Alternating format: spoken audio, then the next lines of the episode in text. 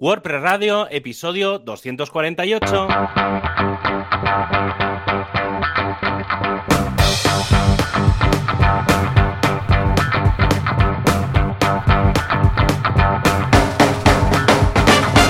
Hola a todo el mundo y bienvenidos a un programa más de este podcast WordPress Radio del 20 de abril de 2022. 20 de abril, Hola WordPress, ¿cómo estás? Vale, bueno, sí, venga, ya dejo de cantar. Eh, bueno, no, los que seguro que damos el cante allá por donde vayamos somos Javier Casares desde javiercasares.com y Joan Boluda desde boluda.com. ¿Qué pasa, Joan? ¿Cómo va la cosa? Hola, ¿qué tal? ¿Cómo estás? Te diré. Hola, ¿qué tal? ¿Cómo estás? Hoy lo vamos a petar, lo vamos a petar. Creo que como venimos de Semana Santa, estamos así un poco Uf. tocados, un poco tocados. Yo es que estoy, estoy, tengo la adrenalina a Sí, tope. ¿no? Ya te, te he Además contado, con el bueno. pedazo Oh, luego nos cuentas. Bueno, Sí, ahora, nos ahora, cuentas. ahora, ahora cuento. Yo, yo nada, por mi Venga. cuenta, pues claro, dos cursos en boluda.com, porque tú dirás, si Claro. nos, nos saltamos una semana, los cursos no se saltan. O sea que curso de Matomo. ¡Oh!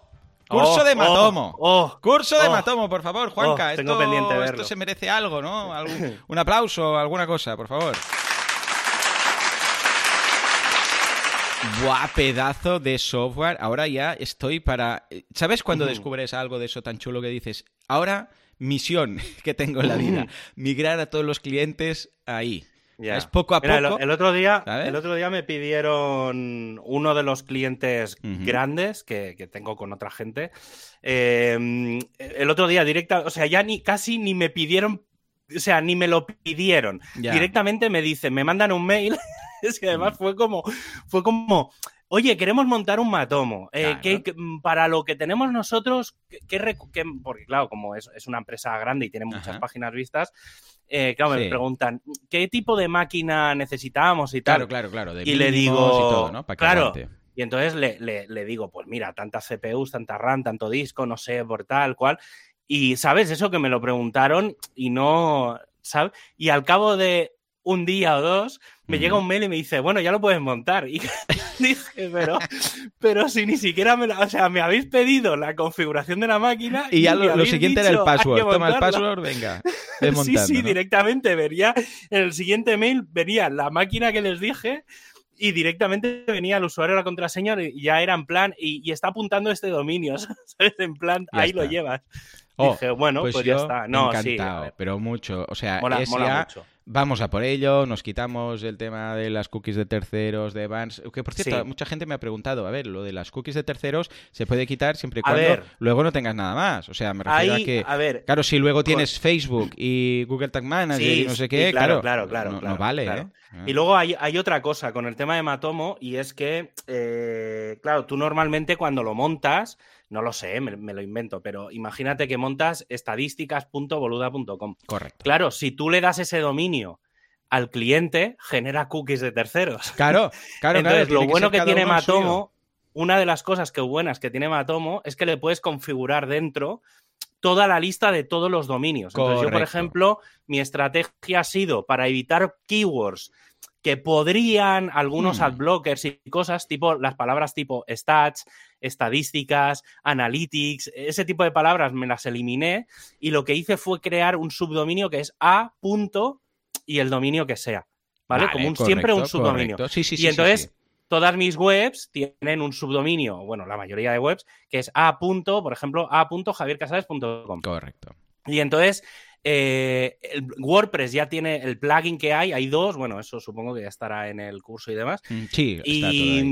Y, y entonces luego hay, eh, bueno, sí, ya está. Y luego lo que está muy bien, y esto supongo que también lo tendréis ya, es el tema de la extensión de WooCommerce. Sí. Es la más barata que Sí, tienen, creo que vale 30 o 40 euros al año, y es la leche. Es Muy la leche. Pues sobre todo para mí, lo más guapo que tiene, que no tiene Analytics, es que si una compra se cancela, También se automáticamente se cancelan las estadísticas, lo Sí. que hace que las estadísticas de ventas, como mínimo, Sean reales. están 100% sincronizadas con, con el Sí, esto está muy Es bien increíble. porque Analytics en, en general, bueno, no en general, no, es que no te deja borrar nada. O sea, lo que va en. Analytics queda grabado en fuego, ya está. Luego Sí. tú puedes filtrar, puedes ah, poner, yo que sé, segmentos o puedes usar la API, claro, si usas la API de Analytics y pagas y todo, entonces, claro, exportas datos y haces lo que quieras.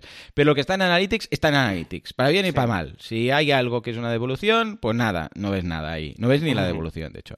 O sea que, ojo con esto. Pues sí, sí, es de esas cosas que dices, bueno, ahora cómo lo hago yo para convencer a cada uno de los clientes que tengo que poco a poco vayan haciendo esta migración y cómo se lo monto y cómo no sé qué, y cómo no sé cuántos, ¿no? Bueno, Pero a el tema del banner de las cookies ayuda, es un extra. Sí, sí, sí, sí, yo ya te digo, yo es que en, hay webs en las que incluso el otro hace poco, creo que lo comenté, que me dieron de alta en el INCIBE, en, la- la- en el organismo este que hay en España de temas de ciberseguridad, me dieron de alta para el tema de WP Sysadmin y, y claro, te analizan ese tipo de cosas. Claro. Y entonces, claro, que yo no tengo faldón y el del primer mail del todo me decían, no hay Hmm. faldón. Y les contesté, No hay cookies. es que no hay cookies. y entonces empezaron a analizar y dijeron, vale, vale, ya está. ¿Sabes? Era como que ellos lo dan por hecho Sí, y cuando no lo vieron era como en plan, estás incumpliendo la ley. Y les dije, no, no, es que no tengo ningún tipo de, de cookie en, en mis webs, en- al menos en las de WP Sysadmin, ni en las herramientas ni tal, porque es que no hago seguimiento de nada, porque es que no, no es... Claro, mi sí, sí, negocio es, no es- es que te da igual. no es ya, ese. sí, sí. Mola, mola mucho el Sí, tema sí. de Matomo. Curioso lo del faldón porque con el tiempo hemos visto cómo ha pasado de ser un faldón a pie de página a de repente ocupar toda la página y, y- y no dejar ver el contenido, incluso con una copy un poco sugestivo que parece que tengas que aceptar si quieres verlo, ¿no?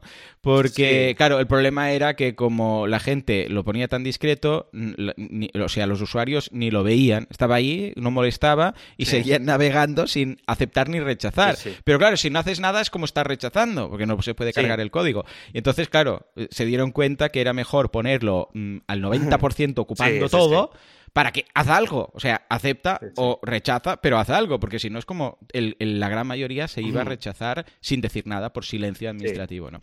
En fin, muy guapo este curso. ¿Y el otro? ah, prepararemos nuevos. ¿Cuál ¿eh? es? Y el otro es el de Anchor, pedazo de software sé qué es también, eso. plataforma. Anchor ¿Qué es? es? un lo compró Spotify, es una plataforma que te permite Ajá. publicar podcast, pero todo gratuito. Ah, es decir, me suena, te- me te suena. lo- ellos te hacen el hosting, ellos te crean Cierto, el feed, cierto, todo, cierto. todo, todo, todo. Y claro, como tiene detrás, yo al principio no me fiaba mucho porque digo, uy, el hosting aquí, luego estos Sí. vuelan, pero claro, como lo compró Spotify, digo, bueno, parece que ahora tienen detrás a alguien pues potente. Cierto, cierto. Y una gozada, una gozada. Yo, mi podcast el, y el principal, yo siempre prefiero tenerlo en casa, con mis Sí. MP3 guardados yo y todo.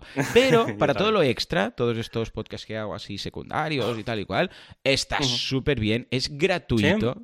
Todo, o sea, no hay límites de escuchas, de streaming, de, de transferencia, de nada. Y además te permite incluso monetizarlo, porque te puede, Mola. permite crear episodios que tú los marcas como premium y se tienen que suscribir como, Ah, guay. como- sí, sí, como usuarios de pago. Mola. Incluso no hace falta ni que lo escuchen a través. A ver, la integración con Spotify es mejor, Ya, ya. pero que si lo escuchan a través de otro podcatcher también funciona todo el tema de la monetización. Mola. Bueno, échale un vistazo que está muy molón. Mola. Muy molón ¿eh? Pues Eh, sí, el, sí, el yo he de estado- po- el podcast de cosas FM que hago, ese que cuento Sí. cosas así, pues ¿cómo, cómo va la cosa, pues este es cosas directamente, pues lo hago así. Y lo hago grabando con el móvil y tal, Mola. a saco y muy bien, muy bien. Mola. Pues esto es lo que he lanzado yo. ¿Tú qué? Que A tienes ver, un proyectazo. esta- bueno, tengo varias, varias cosas. Bueno, ya sabes, te, te- hace dos o tres semanas te dije que estaba pensando en montarme una empresa, por un lado. Eso es un tema que estoy ahí. estoy ahí. ¿te han dicho algo ya de la Sí, denominación? sí, ya tengo, tengo el nombre, pero hasta que no. Vale, vale, vale. Ya nos lo dirás. Cuando tenga CIF, cuando lo tenga, no te, no te digo cuando lo tenga firmado, Venga. porque antes de la firma ya lo Claro, tendré, claro, claro. pero bueno, en teoría Pero tienes ya la lo certificación reservado. negativa de nombre, ¿no? O sea que El nombre ya lo tengo Vale, y es un nombre muy relacionado con cosas de internet. Sí, ya lo, ya sé lo cuál es, diré. ya sé cuál es. Sí, ya tú ya sabes cuál es. Luego estoy, bueno, hay proyectos tipo multipaís, multidominio, multidioma, multimoneda, multi no sé qué. eh, tenemos ahí un, un fregado con uno. Estamos viendo a ver un poco la solución. Y luego tengo el otro que daré la URL dentro de poco, cuando la tenga en beta, ahora está en alfa, ¿vale? Es, es funcional ya, en realidad podría decirlo, lo que pasa es que la base de datos no está llena, entonces cuando tenga la primera base de datos llena, lo pondré en beta y lo lanzaré y lo comunicaré. pero como ya os dije en el último programa, estoy preparando lo que he llamado WordPress Vulnerability Database API, ¿vale? Y básicamente eh, es, eh, lo que es la web es una landing donde explica cómo funciona la API, lo que tiene y lo que deja de tener. Y, luego básicamente es una API, o sea, hay una URL en la que hay una API a la que vas a poder hacer consultas de la, le puedes pasar a la, del core, le pasas la versión del core y te dice todas las vulnerabilidades que hay documentadas. A un plugin le pasas el slug del plugin y te dice todas las vulnerabilidades históricas de versiones y tal de ese plugin. Y lo mismo con temas.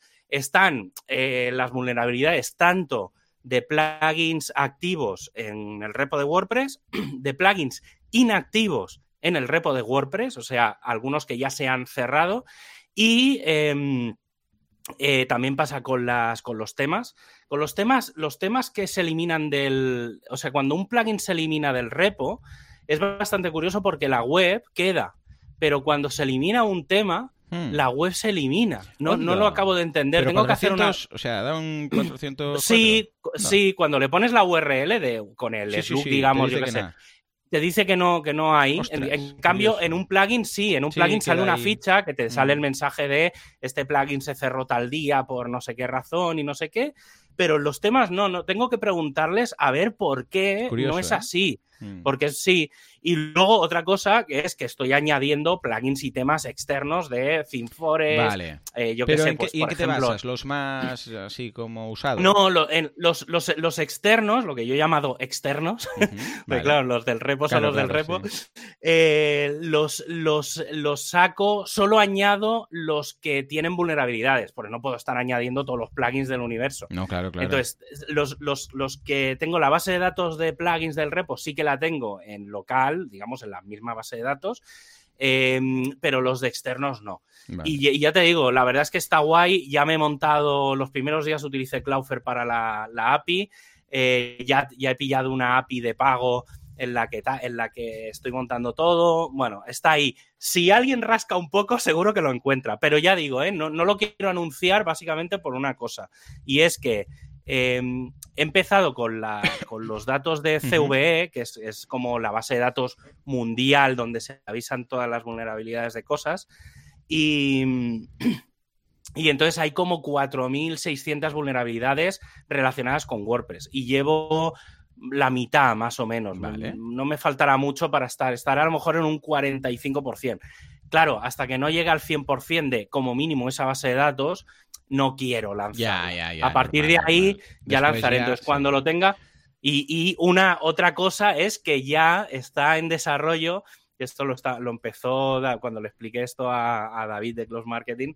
Eh, le dije, mira, estoy preparando esto, tal, no sé qué, aquí tengo la API, tal, y me dijo, y entonces le dije, ostras, molará en su día hacer un plugin que te lo instales dentro de tu WordPress y te dé cosas, te dé info de vulnerabilidad, de seguridad.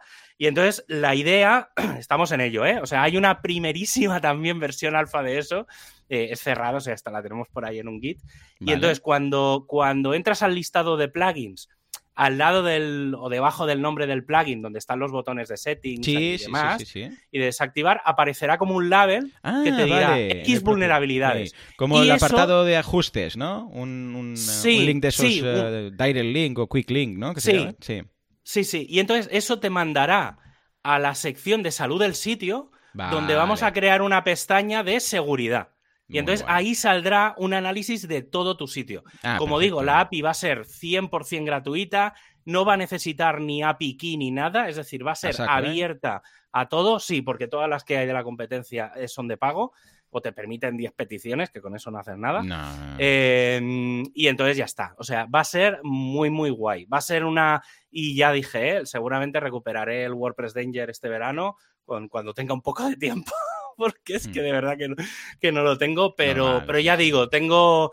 Incluso ya me han tirado la caña algunas empresas grandes que cuando esto esté montado van a dejar o probablemente van a utilizarlo Muy bien. Claro, claro, es que es una opción muy chula, sí, sí. Sí, sí, pues ya te digo que ahí está, ahí está, es muy, muy divertido. Eh, muchas horas de, de cur, pero muchas, muchas horas. No te lo ya te lo he dicho antes de, empezar, que me he levantado hoy súper temprano. Sí, sí, sí, sí, o sea, en cuanto tengo un hueco es pum, pum, pum, pum, pum. Así que, pero bueno, guay, guay, mucho, mucho curro. sí, sí, es que es uno de esos proyectos que, mm, mira, inversión no sé, pero tiempo, madre mía. Uf, mm. sí, sí, sí. Sí, es locura, Es que esto es solo tiempo, o sea, no. Aparte, también he de decir que a nivel de desarrollo me monta un panel que es la leche. o sea, ya te lo he explicado antes que me he tenido que montar un proxy en casa y una serie de cosas para saltarme cosas de seguridad y tal.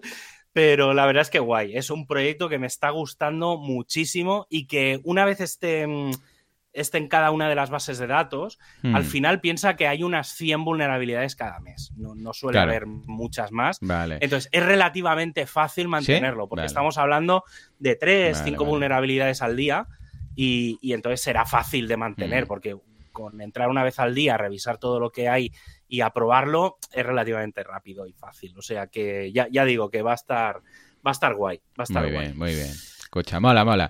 Pues escucha, hablando de vulnerabilidades, ¿sabes cuándo no vas a tener ninguna vulnerabilidad porque te avisa siempre con un servicio la mar de chulo? Nuestro patrocinador.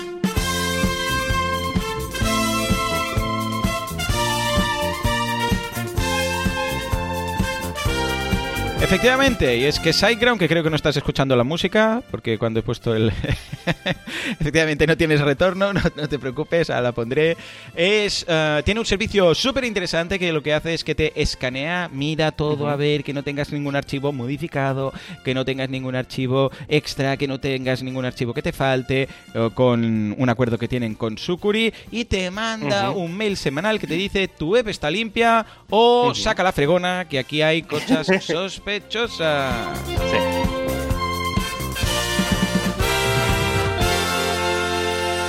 bueno, bueno, pues venga Javi, mientras yo arreglo lo del retorno, cuéntanos qué quieres destacar de SiteGround. Pues mira, el mundo que ya es 100% online y si quieres triunfar necesitas tu WooCommerce y SiteGround puede mm. ayudarte a conseguirlo con su sistema de WooCommerce preinstalado. Crear una tienda nunca ha sido tan sencillo y es que te das de alta, pulsas en crear una tienda y ya tienes todo lo necesario para comenzar. Y es que con su CDN, su caché optimizada para la tienda y el certificado TLS preinstalado, tienes todo lo necesario para vender de forma rápida y segura. Échale un vistazo en siteground.es. Con el retorno de nuevo, eso quiere decir que Javi ya puede escuchar la música. Nos vamos a la actualidad, virtualidad, prestualidad, llamadle como queráis. Hablamos de Gutenberg y de Full Site Editing. ¿Qué ha pasado con el Full Site? Hay muchas hay mucha, mucha, mucha información porque, como la semana pasada lo dijimos. Claro, es verdad, es verdad. Entonces tengo actualización. Sí, sí, sí. Eh, sí, además es que hay como, bueno, hay versiones nuevas, hay muchas, muchas cosas. Hoy va a ser un programa muy largo, creo. Venga. A ver, cosas que vienen de semanas anteriores. Hace dos o tres semanas comenté que WordPress.com había hecho unos cambios en sus niveles de precios y no sé qué. La gente se ha tirado de los pelos y han cambiado y han ampliado la versión gratuita, que era, era bastante obvio que iba, que iba a pasar. Eh, adorado, ¿eh? Adorado. Pero no lo veían esto. Yo creo que era, bueno, probemos a ver si nadie dice nada. Sí, bueno, yo qué sé. estas típicas cosas. Luego, con respecto al tema de WebP, em, ha habido muchas discusiones, sobre todo hace un par de semanas, y al final se va a frenar el tema del WebP como estaba, sí, como estaba previsto, aunque esto ahora, ahora comentaré porque ayer salió, mm, ayer no, el lunes salió la, versión, bueno, la versión primera, el 1.0.0 del Performance Lab y lleva varias cosas de las que se habían hablado. Entonces no, no, tengo claro si a lo mejor entra, pero como la beta ya ha salido.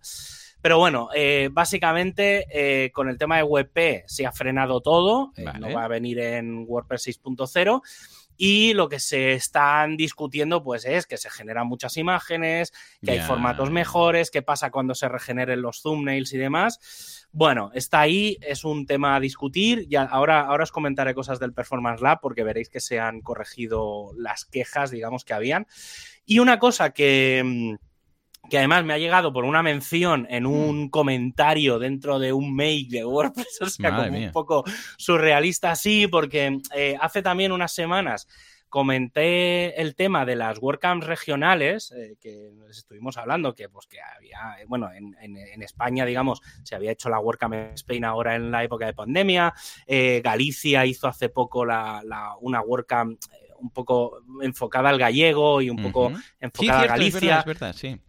Que yo también, pues en, en, en, Irún, por ejemplo, siempre se ha hecho como un poco el tema de, de, cosas en euskera, en Cataluña, ya alguna vez habíamos hablado hace algunos años el tema de hacer una WordCamp en, catalán, pues eh, hoy me ha sorprendido hmm. el comentario porque deja entrever una cosa, ya digo que es un comentario, ¿eh? Eh, pero es el comentario del tipo que escribió el post inicial. Hmm. Y entonces, básicamente lo que dice es, después de recoger los comentarios de todo el mundo, y éramos un, ya digo, éramos un chorro de de gente, básicamente la sensación que me ha dado por lo que ha dicho es, uno, no se van a poner tantas pegas en hacer WordCamps eh, estatales, por así decirlo, mm, ¿vale? Es decir, seguramente España no es un ejemplo, eh, pero hay países, por ejemplo, en... Eh, no, sé si era en, Escandinavia, no sé, en, Suecia o por ahí, eh, hay, algún, hay algunos de los países de nórdicos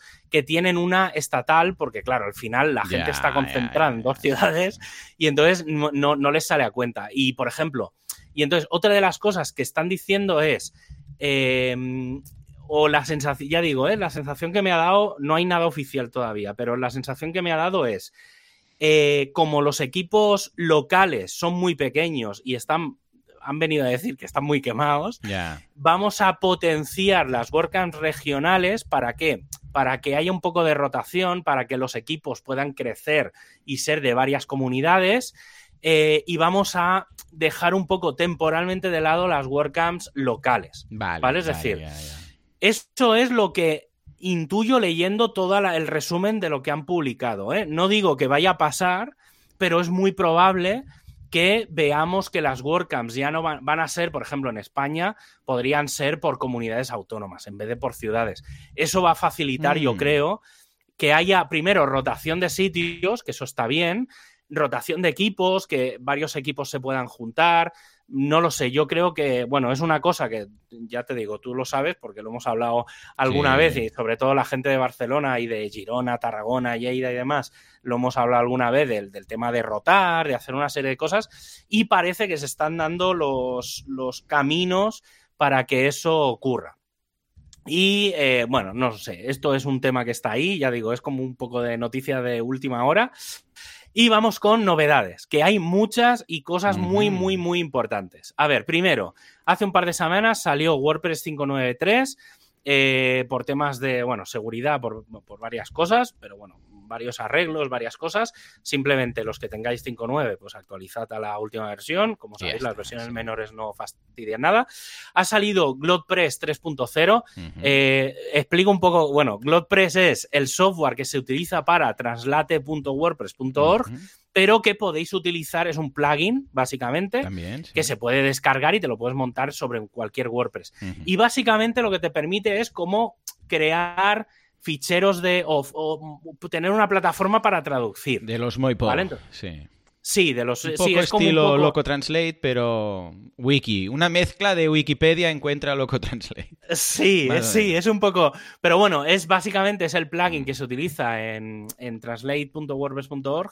No, pero está muy bien porque puedes dar acceso a administradores, a gente que colabore, a gente que solo proponga, gente que acepte. Está guay, está muy chulo. Mola, ¿vale? Simplemente lo, lo, comento también porque es eso, también se están aplicando las mejoras. Ya lo hemos ido, ya lo he ido comentando ¿eh? estas semanas atrás.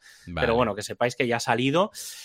Luego, no, también noticia de última hora porque la, he añadido justo así un poco de prisa y corriendo, ni, la ni me ha dado tiempo a, traducirme los, textos que en un futuro vendrán dentro del propio WordPress. ¿Vale? Entonces, varias, eh, que es el, este que estaba diciendo antes que lleva tanta controversia.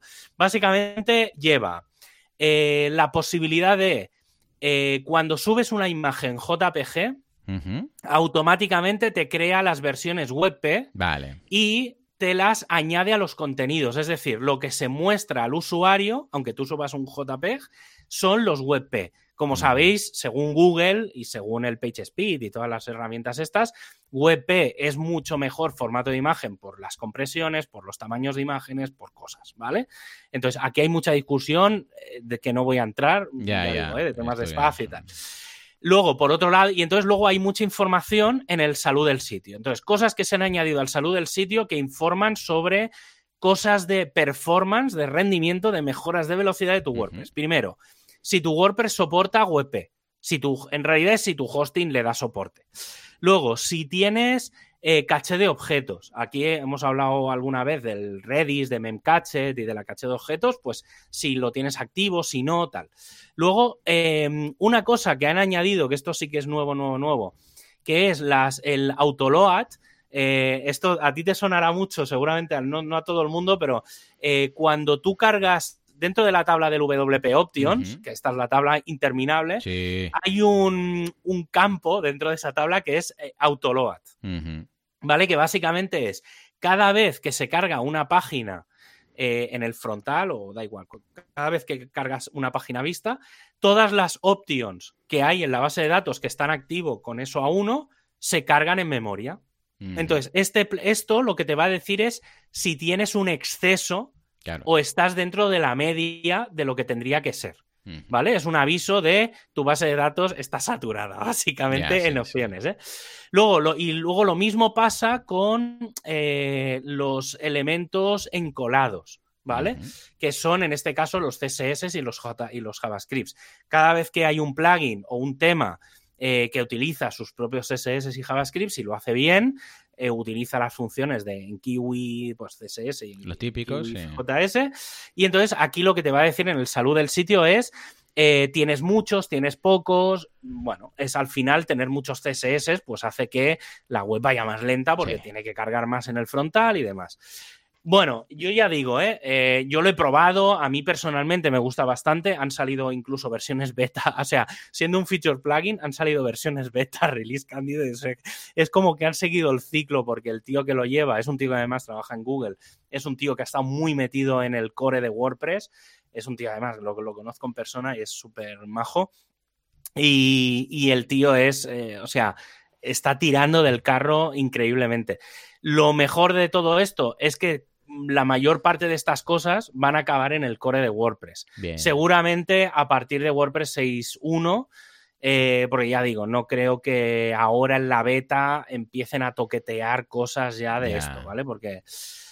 Y hablando de betas, ha salido WordPress 6, eh, la beta 1, ¿vale? Entonces, lo interesante, voy a, creo que va a ser un poco, ya digo, este programa va a ser, creo que va a ser un poco largo, eh, pero ha salido ya un poco todo lo que va a venir. Esto al menos será como 5.9, que al final había tantas novedades que nos cargamos el tema, lo cambiamos de semana y dijimos, bueno, pues ha sido el pre 5.9. Quizás esto va a ser el pre 6. A ver, cuéntanos. A ver, cosas que lleva. Em, o sea, voy a hacer una lista, ¿eh? esto es lo más destacado. Sé que hay más cosas porque yo las sé, porque hay cosas que, que no han explicado, pero por ejemplo, lleva el cambio, el cambio de estilos directamente desde los temas de bloques, ¿vale? Desde el full site editing, se van a, se van a poder cambiar los estilos, sobre todo los estilos me refiero colores, eh, tipografías, ese tipo de cosas, ¿vale? Lo que sería como los CSS sin cambiar el tema.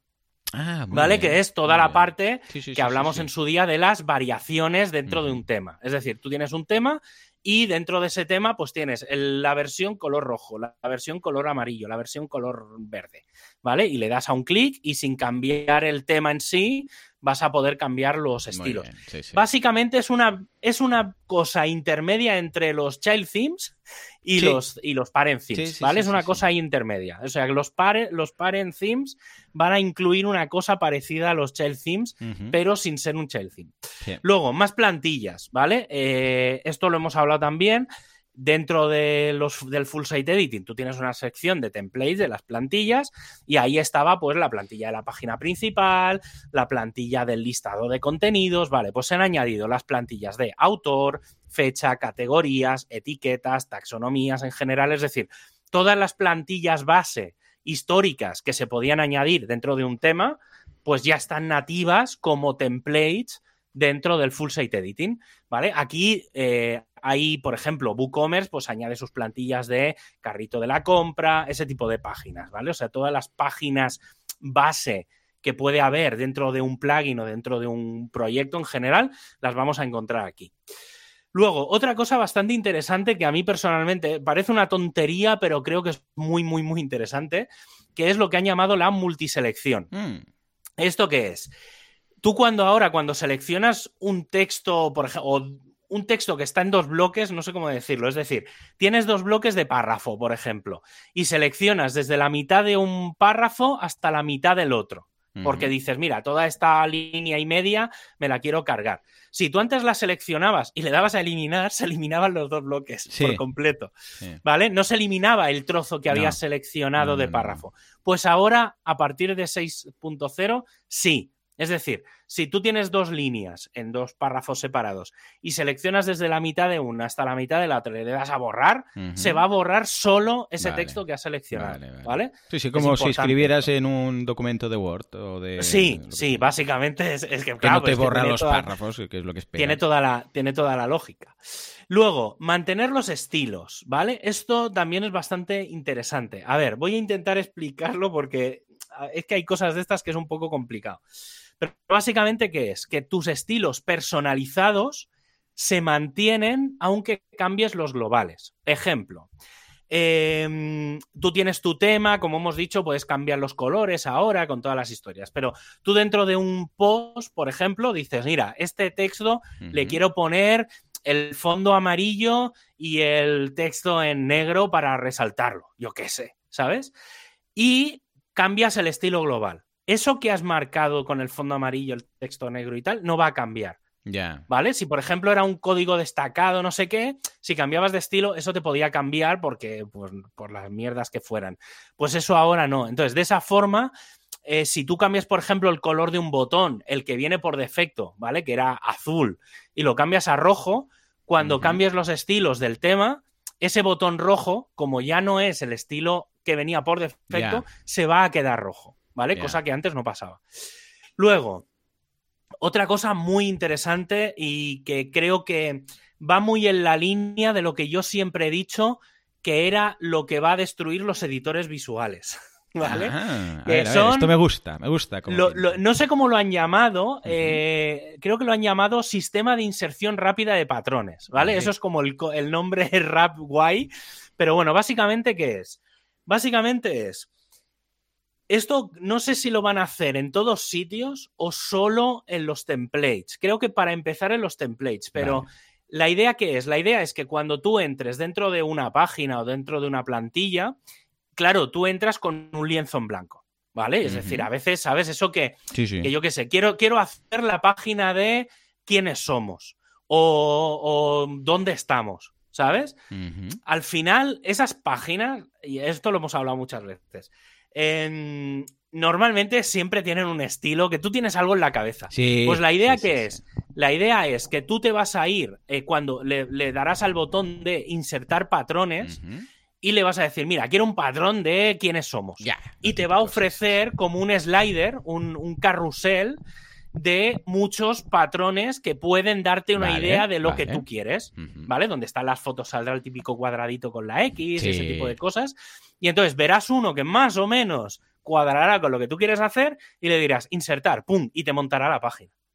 Y entonces tú solo con mm. Loren Ipsums o con el texto que quieran, que esto lo estaban discutiendo el otro día, que qué textos iban a poner, si iban a poner Loren Ipsums o si iban a inventar un, idioma nuevo. Mm. Eh, sí, y entonces... Eh, que se prepare el mundo para indexar eh, no Loren Ipsum, sino los nombres del equipo, ¿no? De quiénes somos. Que se prepare el mundo para indexar John Doe's. ¿Eh? Sí, sí, sí, va, a estar. Pero bueno, ya te digo, ¿eh? Tiene muy, muy, muy, muy buena pinta.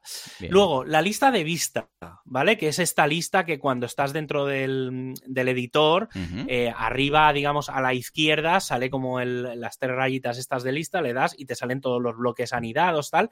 Han hecho una mega. Bueno, en todas las ediciones de Gutenberg de estas últimas 10 versiones, ha habido mucha iteración sobre ese elemento. ¿Por qué? Porque empieza a haber gente que tiene muchos bloques, yo, o sea, en una página, ¿eh? me refiero, y entonces a veces te pierdes. Y entonces es muy fácil navegar por ahí. Y creo que va a ser, le, quieren dar como mucho peso a ese listado, sobre todo también porque es, facilita mucho el tema de accesibilidad. Y es muy interesante. Luego, todo el tema de las herramientas de estilos. También lo hemos ido hablando en estas últimas 10 versiones de Gutenberg. Eh, se han cambiado prácticamente todo el menú lateral. Eh, cuando seleccionas en un párrafo, todo el menú lateral prácticamente va a cambiar el sidebar. Donde están los paneles de colores, transparencias, variaciones. Eh, van a hacerlo de las, las em, organizar bloques en filas o en, o en apilados, todo el tema de control de tamaños, control de espacios, eh, la imagen destacada, eh, la biografía del autor, los avatares, todo se va a poder gestionar desde ahí. Luego, otra cosa que ya habíamos hablado, que era el, bloqueo de bloques, ¿vale? El block block. Em, que yo personalmente creo que es muy interesante sobre todo porque a mí, me, y esto alguna vez me ha pasado, incluso hablándolo con, eh, con, Jesús Yesares, que alguna vez me ha dicho, oye, tío, estoy haciendo esto y me pasa esto. O me sale, cuando le di a guardar, me sale guardar eso y guardar el bloque mm, reutilizable de no sé qué. Y entonces, ¿qué pasa? Que a veces el bloque un bloque reutilizable o cualquier parte de la web, simplemente poniéndote encima, algo debe de cambiar. Y entonces se, se, claro, se modifica sin tú querer. Y entonces lo que vas a poder hacer es como bloquear una parte dentro de un contenido, imagínate pues en un post o en una página, que hay una cosa que dices, no, esto no quiero que cambie por error. Claro, claro, claro, y el que viene detrás, si quiere modificarlo, es fácil, ¿eh? Pues le das al botón de desbloquear y lo modificas. Pero sabes que por error no lo vas a poder cambiar. Eso es muy, muy, muy interesante. Luego, ¿qué más? A ver, que me pierdo ya de tantas cosas. Bueno, nuevos bloques. Nuevos bloques. Venga, em, tenemos el top. Tenemos el bloque, el bloque de comentarios. Vale. Vale, esto parece mentira que no estuviera. Yo ya te digo, ¿eh? con esto, yo creo que con estos bloques ya todo lo que quedaba pendiente. sí, yo mm. creo que ya lo habíamos hablado, que yo dije, la versión 6 yo creo que va a ser la que esté 100% full site editing. Y efectivamente, el bloque de comentarios, el bloque de botón o el bloque de leer más el bloque de no hay resultados, ¿vale? Que es como un poco extraño, pero... Em, luego, el bloque de biografía del autor o el bloque avatar. Estos dos últimos son muy interesantes, ¿por qué? Porque internamente todo el mundo sabe que existían, pero nadie sabía cómo ponerlos. ¿Vale? Porque en lo de la biografía del autor siempre hemos visto en tu perfil ¿vale? Que tú te puedes poner el avatar y te puedes poner una pequeña frase de biografía del autor. Pero si los querías utilizar, tenías que hacer o, el tema le daba soporte y lo leía de la base de datos directamente, o tenías que crearte como un child theme y hacer las funciones y llamarlo y tal. Pero no era fácil llamarlo a menos que el tema. y normalmente los temas no lo tenían. Y ahora con un bloque lo vas a poder añadir directamente. es la leche. Muy guay, muy guay. Luego, ¿qué más? Eh, a ver, que me estoy saltando ya. es que de verdad que hay, hay tantas cosas. Bueno, el tema de la exportación de los temas, esto ya lo hemos comentado en programas anteriores. Básicamente, vas, o sea, el objetivo, yo creo que con WordPress 6, sobre todo, yo creo que se afianzará en la 6.1, pero creo que la 6 ya lo va a permitir. Es que vas a poder entrar con un tema, por ejemplo, con el 2022, te vas a poder ir a la zona de editar vas a poder reconstruir, reorganizar, rediseñar, eh, crearte todas las plantillas, crear todo lo que quieras y vas a poderle dar a exportar y vas a tener un tema 100% creado por ti sin tirar una línea de código, ¿vale? Creo que esto es un, cambio, un punto de inflexión dentro del mundo WordPress. Eh, ya digo, creo que es una primera versión pero es muy interesante. Antes de que se me olvide, que no lo tengo apuntado, eh, y lo he leído por ahí en un tuit de Milana y demás, que ponía, lo dejaba así como caer en plan de coña, que ponía, cuando se enteren los creadores de temas de, los de blog themes, ¿eh? Hablo, cuando se enteren que van a poder añadir bloques nuevos directamente desde el theme.json en sus temas, mm, alguien va a flipar, ¿vale? bueno, no está bien porque los temas van a llevar sus bloques y lo guapo es que, eso habíamos comentado que era raro que algunos de estos no lo hacían, pues precisamente porque no había aún la oportunidad. Claro, Lo bueno de estos bloques es que se van a quedar, se leerán y se guardarán en la base de datos, de forma que aunque cambies el tema, eh, los bloques se mantendrán. ¿Vale? Es muy, muy, muy interesante. Es decir, los bloques se van a poder crear desde plugins o desde los propios temas. Y luego, para acabar, que esto también lo hemos hablado. Pero luego, si alguien quiere cambiar de theme y quiere Dime. deshacerse de ellos, también los va a poder eliminar. Bueno, entiendo. los puedes, sí, sí, porque si no, al claro, final ahí un bloque. cuatro temas y te quedan 20 bloques ahí Sí. históricos. Como los, sí, los, como los los, eh, piensa- roles, ¿no? Que pruebas unos cuantos Sí, plugins, vas a sí, mirar los roles y te han creado El 80 tema- roles. Los roles ahí. es un poco más. Los roles es un poco más complicado porque. por cómo están metidos, pero los bloques, no olvidemos que son un. un bueno, es, es un tipo de contenido. Sí, sí, es decir, los WP blocks.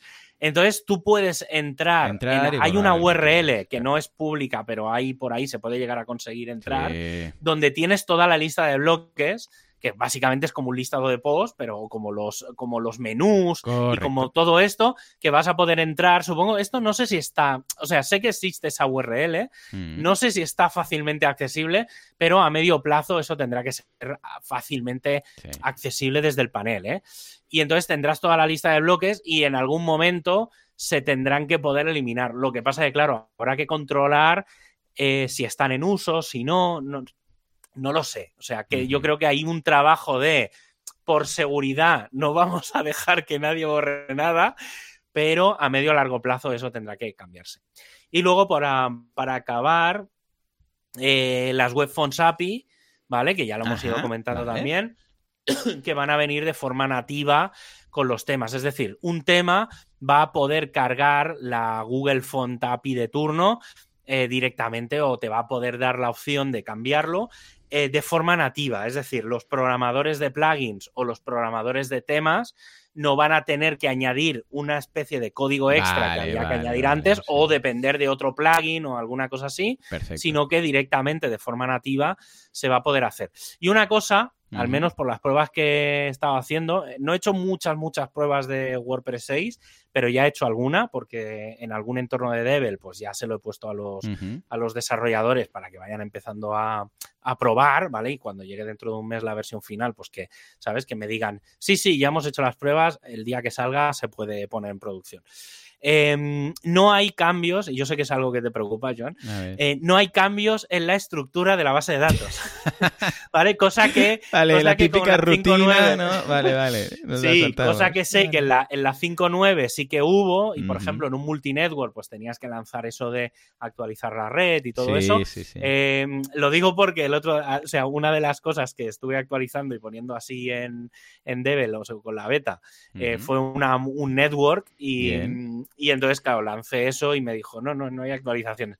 Que no haya en el último momento, pero Claro, en, claro, claro. principio, en principio no, no lo hay. Vale, vale, Y ya está, todo esto es lo que va a traer WordPress 6. Y, mm, a ver, puede haber más cosas, ¿eh? Eh, Seguramente las habrá, ¿vale? Estamos hablando de las 6, pero lo más gordo va a ser esto. Ya digo que sé que hay muchas funciones de cosas de caché, eh, he visto ya actualizaciones en algunos plugins de caché para dar soporte a la versión, a la beta.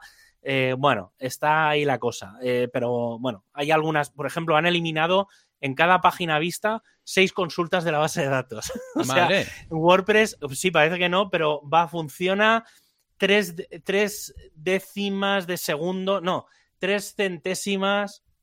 No, ahora no me acuerdo si eran décimas o que, que es bastante mucho, ¿eh? Sí, sí, Creo que eran tres décimas de segundo más por página. Ah, muy bien. Creo que era, pasaba de 0,16 a 0,13 Bien, bien. eh, la carga, las pruebas del ejemplo que pusieron.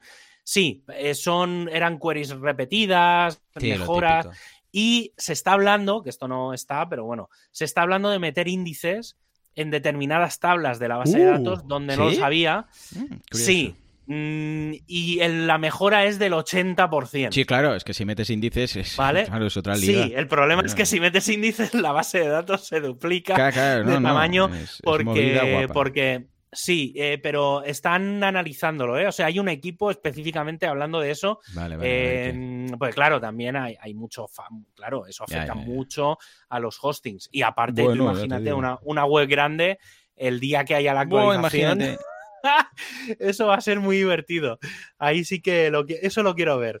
Pero bueno, no sé, no sé cómo vamos de tiempo. A ver, nos eh, queda 25 minutos. ¿Crees que podemos hacer pues el tema del... Sí, sí, Pues sin más dilación, el tema de la semana. Venga. Sube, sube, Juanca.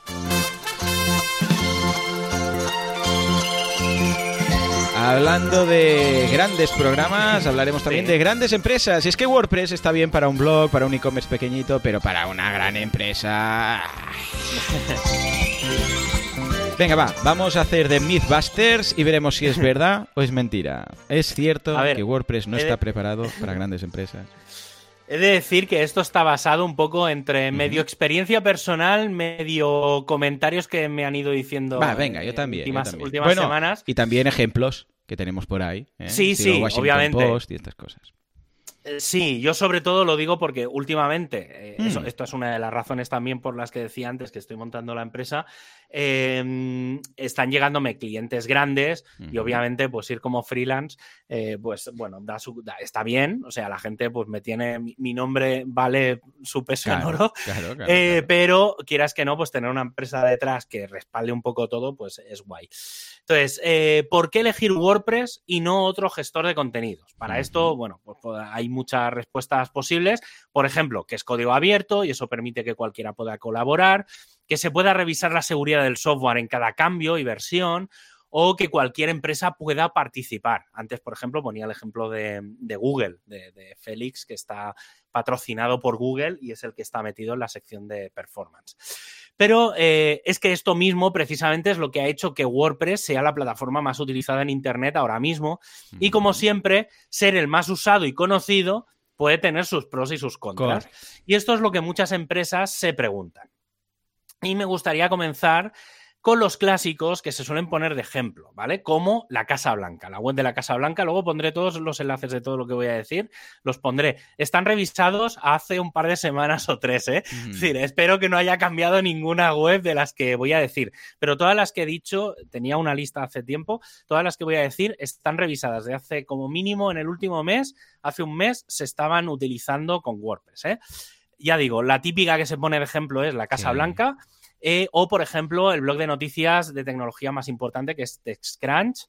Eh, la revista People, ¿vale? También está hecha con WordPress. El blog de, PlayStation de Sony.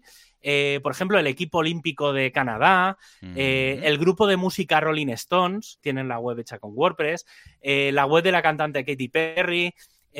por ejemplo, el newsroom de Meta, o sea, Facebook, ¿vale? La página, digamos, de noticias el newsroom es como la sección de zona de prensa, por así decirlo, en una zona un poco rara dentro de, Facebook, pero lo utilizan WordPress. Por ejemplo, la web oficial de Sony, de Sony Music, está hecha con WordPress. O un ejemplo también que a mí personalmente me hace ilusión es que el servidor web en Nginx, ¿vale? Del que yo soy bastante fan, más, que de Apache, digamos, la gente que utilice Apache, pues hay como la competencia que es en Nginx, pues también utilizan WordPress. Y claro, estáis diciéndome, joder, todo esto es así como muy internacional, ¿vale? Pues cosas que nos pueden pillar un poco más de cerca, ¿vale? Así grandes, ¿eh? Hablo, obviamente hay muchas webs. Por ejemplo, la, constructora Ferrovial, que es una de las mm. más grandes en España. Eh, una, esta que me hizo mucha gracia, porque claro, es como muy conocida de, de, anuncios de la tele y demás, las ensaladas Floret. ¿Vale? Oh, esta, la web también la tienen hecha, la tienen hecha con WordPress. Eh, los vinos de Marqués de Cáceres. Bueno, vinos y más cosas que tienen. O, por ejemplo, que están en Barcelona, la Mobile World Capital, que es la web oficial del organismo que gestiona el Mobile World Congress. ¿vale? Que además esto en su día la hicieron la gente de Artesans. Eh, con sí, Yo supongo que lo explicaría aquí en su día porque esto, esto fue, como, fue como uno de los proyectos bastante interesantes que, en su día tuvieron. Bueno, dejaré esto, ya digo, ¿eh? son ejemplos así, entre comillas, rápidos que he encontrado de, webs conocidas, eh, tal. O sea que hay, hay gente gorda utilizando WordPress, ¿eh? Como todo proyecto grande, y yéndonos a cómo funciona el mundo WordPress, me gustaría hacer varias recomendaciones a muchos niveles.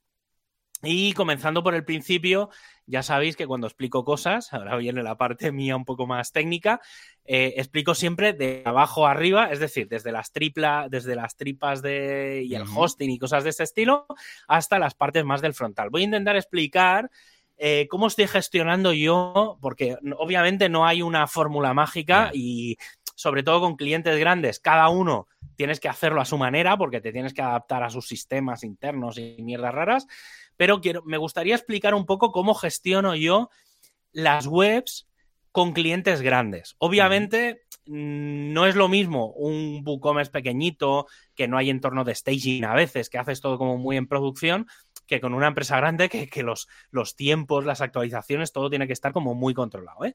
Entonces, comenzamos eh, por el principio. Es verdad que las grandes empresas no suelen usar los hostings habituales, ¿vale? O sí, ¿vale? Pero bueno, normalmente tienden a irse a cosas raras, digo raras, como Amazon Cloud, eh, Google Cloud, eh, Azure Cloud, Microsoft Cloud, ¿vale? Suelen tender a irse ahí, ¿por qué? Porque ellos aprovechan sus sistemas eh, generales de otras cosas para eso y acaban metiendo el WordPress ahí. Personalmente no creo que sea la mejor opción, pero es lo que hay. En este caso, sí que una recomendación que habitualmente planteo a los clientes es de separar sus sistemas habituales, ¿vale? Sobre todo los internos, de los públicos. Es decir, el hosting de la web va por un lado y el del negocio por otro.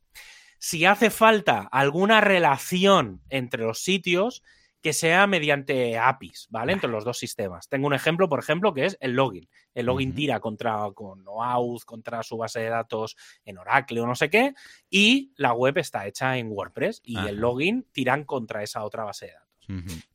Además, también hay que plantear la escalabilidad. Los picos de tráfico, lo que significa que se pueden plantear sistemas de cloud muy a medida, porque eso sí, la instalación general que viene por defecto en un hosting seguro, que no nos sirve. ¿Vale? Así que hay que configurar. En claro.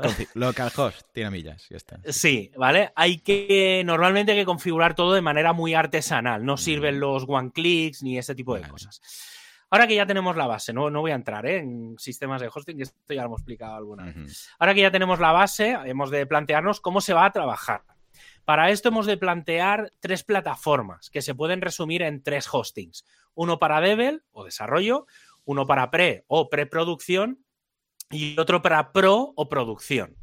Aquí lo que prima es la seguridad y la estabilidad y de cerca el procedimiento que se va a utilizar para el mantenimiento y desarrollo y aplicación de los cambios que se van a hacer en la web. Incluso se puede incluir la seguridad, copias de seguridad y otros factores, ¿vale? Básicamente tener los tres entornos. Independientemente de quién trabaje en un proyecto, lo primero, eh, todos los plugins, temas o complementos que no sean del core de WordPress han de estar en un Git propiedad de la empresa y no propiedad de los desarrolladores o la agencia de turno, ¿vale? Esto es importante. Eh, porque, por ejemplo, se puede montar un GitHub o un GitLab, eh, que es como un GitHub open source, que se instala en un servidor que está en la misma red de las webs y por tanto no quedaría nada público y todos los accesos están controlados, que con GitHub también se puede hacer, ¿eh? que conste. Eh, lo segundo, por ejemplo, con los GitHubs privados, ¿vale? Pero bueno, al final eso está ahí accesible y... ¿sabes? Lo segundo, conectar el Git al entorno de desarrollo. Si alguien tiene que hacer un cambio en algún complemento, lo hará por el Git o por el panel, tal. En principio no hace falta acceso FTP o similar, sí que hace falta, eh, o sea, si hace falta algo interno, pues se puede pedir al equipo de sistemas, que normalmente en una empresa grandes, pues lo tienen. Una vez se decida que hay una versión estable de algo, se creará la, la release, ¿vale? Correspondiente a ese Git para que todo quede en paquete, pues el paquetito del plugin o el tema que sea y ya sea descargable el zip compatible de WordPress, ¿vale? Esto sobre todo, a mí, por ejemplo, hay una empresa que me lo está pidiendo, sobre todo se lo piden, lo hace, estamos historizando los temas, ¿vale? Históricamente ellos subían por Git el tema y no quedaba un histórico de cambios al uso, es decir, tenías el histórico de todos los cambios del Git, pero no tenías como cambios grandes de versión, que es lo que en teoría WordPress eh, pues permite. El paso siguiente sería probar en pre, en preproducción. Los entornos de pre se pueden crear con una copia de seguridad de pro, de producción, y con esto conseguimos dos cosas. Por un lado, que cada poco tiempo se pruebe al menos una copia de seguridad, ¿vale? Que esto siempre nunca está de más. Y por otro, tener la web lo más parecida a una foto fija de producción de un día en concreto.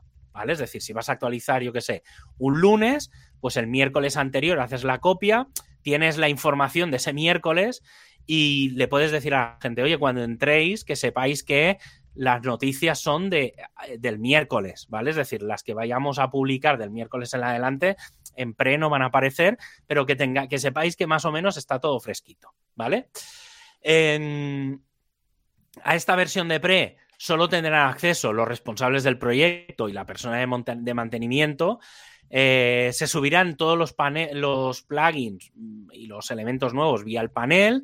Se aplicarán las actualizaciones, pues como si fueran normales, desde, directamente desde el botón, por ejemplo, si quieres, o desde WP ¿vale? Y se harán todos los mantenimientos, entre comillas, planificados, ¿vale? Todo ese changelog, ¿vale? Yo me hago a, los clientes, les preparo un changelog con esta versión de pre, eh, pues queda ahí en un ficherito de texto, lo guardo en un sitio y queda como en modo solo lectura, ¿vale? Por así decirlo. Normalmente, a ver, no, no, es un poco mentirijilla esto. ¿Por qué? Porque normalmente desde ese miércoles o desde ese viernes, esos cambios que se hacen, los cambios que puede haber un lunes, claro, del viernes al lunes mm, puede haber alguna actualización de algo. No suelen haber actualizaciones grandes, pero el lunes sí que es verdad que cuando yo acabo de hacer la actualización en Pro, hago un pequeño anexo o, directamente sobre el changelog final y les vuelvo a mandar el changelog diciéndole esto es lo que realmente he aplicado, ¿vale? Entonces, si hay alguna actualización menor de algo, obviamente la pruebo eh, el mismo, en el mismo momento, la pruebo primero en pre, hago esa pequeña actualización, veo que va bien y pero no tiene como todos los procesos de revisión por más personas. Es como un proceso, un pseudo proceso ¿eh? ahí. Pero bueno, para las empresas grandes es importante documentarlo. Y también, em, a mí personalmente, no prefiero hacerlo así a no dejarlo toda una semana, porque normalmente con los clientes grandes actualizo una vez a la semana, no dejarlo toda una semana ahí eh, el parche sabiendo que hay, ¿sabes? También es muy depende de los plugins y de los temas, porque, a ver, los que llevamos tiempo sabemos qué es lo que se puede actualizar y no en tiempo real. ¿Vale? o sea, si sale una versión mayor de WooCommerce, no lo actualizo en ese momento. No. Con cambio ¿vale? Porque la, versión anterior es eh, aún menos. claro, eso es muy peligroso hacerlo ahí sin probar. Una vez todos los equipos, hablando de pre ¿eh? todavía, una vez todos los equipos eh, dan el ok correspondiente, se hace el pase a pro, ¿vale? Pues siguiendo los, los, el changelog, pues eso, con pelos y señales. Pues hay de tal versión a tal versión, tal, ya digo, ¿eh? Esto es un poco flexible, al menos en mi parte y con determinados clientes. Hay con, algunos que sí, con otros que no, ¿eh? ¿eh? Ya digo que es muy personalizado. Mi recomendación personal es que todos los lunes por la tarde se cierre ese changelog se reciben todas las propuestas de todos los equipos, se monta el eh, y se monta el entorno de pre, ¿vale? lunes por la tarde. El martes por la tarde se cierra el momento de validación, ¿vale? Es decir, todos los equipos tienen que dar el ok. Si alguien no da el ok, hay silencio administrativo y está aprobado por defecto. Vale, Porque obviamente sistemas siempre va a hacer una primera revisión, ¿vale? Y en general lo que tiene que funcionar, funcionará al menos la infraestructura. Otra cosa es que, hay el CSS no sé qué, bueno, eso siempre se puede corregir. Luego, el miércoles por la mañana se hacen el pase a producción y el jueves sería como el día de revisar que todo está bien eh, y si hay algún parche urgente, ¿vale? Pues se hace entre el jueves y el viernes, ¿vale? La idea es que el viernes no se toque nada. Esto ya vemos que regla de oro, pero bueno, ya digo, ¿eh? también es muy flexible con depende de qué clientes. En paralelo, también se hacen una serie de procesos para lo que es infraestructura. Por ejemplo, aplicar los parches de seguridad urgentes en los diferentes servicios e incluso mm, poder meter en ese protocolo actualizaciones críticas de WordPress, ¿vale? Una cosa es las actualizaciones semanales o programadas, pues hay una versión nueva del tema, hay una nueva versión del plugin de turno personalizado para ese cliente. Todo eso se planifica de forma semanal. Esto también ayuda mucho a los equipos de desarrollo a que sepan que siempre tal día tienen que tener esa versión y si no, se tienen que esperar a la semana siguiente. Ayuda también mucho a, cruzar los ciclos de Scrum, quien los tiene y demás, ¿vale? Creo que es muy interesante. Pero luego están las emergencias. Sale la versión, mm, por ejemplo, 592 de WordPress que lleva un parche de seguridad. Claro, eso no entra, no te puedes esperar, te puedes esperar 24 horas, pero no te puedes esperar una semana. Entonces ahí está un poco eso, ¿eh? O sea, eso, digamos, tiene como su ciclo en paralelo. Y luego, eh, sobre todo, toda la parte de infraestructura, ¿eh? El tema de versiones, parches de PHP, parches de SQL, ese tipo de cosas. Luego, en paralelo, también tenemos las nuevas versiones mayores de WordPress, ¿vale? Pues justo hoy estábamos hablando de la 6.0, que justo estaba diciendo yo que lo estaba aplicando, se estaba aplicando esto que me estoy, que estoy explicando yo ahora, ¿vale? Cuando tengamos las versiones beta o RC, eh, ahí ya cada uno con los tiempos que necesite para trabajar, pero hablamos de entre 8 y 4 semanas antes del lanzamiento, normalmente son 8 semanas antes del lanzamiento de las versiones beta y cuatro semanas antes del lanzamiento de las versiones eh, Release Candidate, las RCs, ¿vale? Eh, se aplicarán estas versiones a Devel. Yo personalmente, cuando hay una beta, en las, la gente que tiene Devel, pues ya se lo, se lo activo, ¿vale? Para que ellos ya empiecen a trabajar en Devel. Em, y entonces, pues ya pueden empezar a probar pues, sus temas, sus plugins y demás, ¿vale? Todos los complementos que haya. De esta forma, cuando llega la versión mayor de WordPress, el 80% del trabajo ya está hecho y no hace falta esperar semanas o meses, como me está pasando con algún proyecto, con el riesgo que pueda llegar eso eh, con incompatibilidades, ¿vale? Esa parte es la estrategia de mantenimiento y el protocolo que sirve para cualquier tamaño de proyecto, en realidad, ¿eh? en cuanto a equipos y personas que intervienen. Lo digo porque, a diferencia de otros proyectos más a medida, WordPress suele funcionar muchísimo con varias empresas trabajando en paralelo. Una que, mm, que, hace más cosas del frontal y algún plugin, otra que hace plugins muy avanzados, no sé, que se integra la API de la empresa con el propio WordPress o qué sé, y la gente de sistemas, claro, y la gente de sistemas y mantenimiento. Además, a esto le sumamos las personas que llevan los contenidos y se encargan de mantener el WordPress a nivel editorial, ¿vale? Digamos, hay como muchos perfiles trabajando en, ese, en ese WordPress. Sí, sí, sí, sí. La base para que todo esto funcione está hecho con el protocolo anterior. Entre el sistema de Git y que alguien se encargue de recibir y gestionar las peticiones de todo es lo ideal. Incluso esto permite que el propio WordPress solo necesite de uno o dos administradores, ¿vale? Que sería la gente de sistemas y mantenimiento. Y que a nivel más alto eh, el resto sean editores, con la posibilidad de que alguno de ellos le podamos dar algunos esteroides para poder gestionar, yo que sé, algún plugin en concreto, que suele ser Claro, eh, que yo qué sé, pues alguno que, tiene alguna cosita eh, solo para administradores. Por un, ejemplo de así hace poco que me pasó, el plugin Redirection.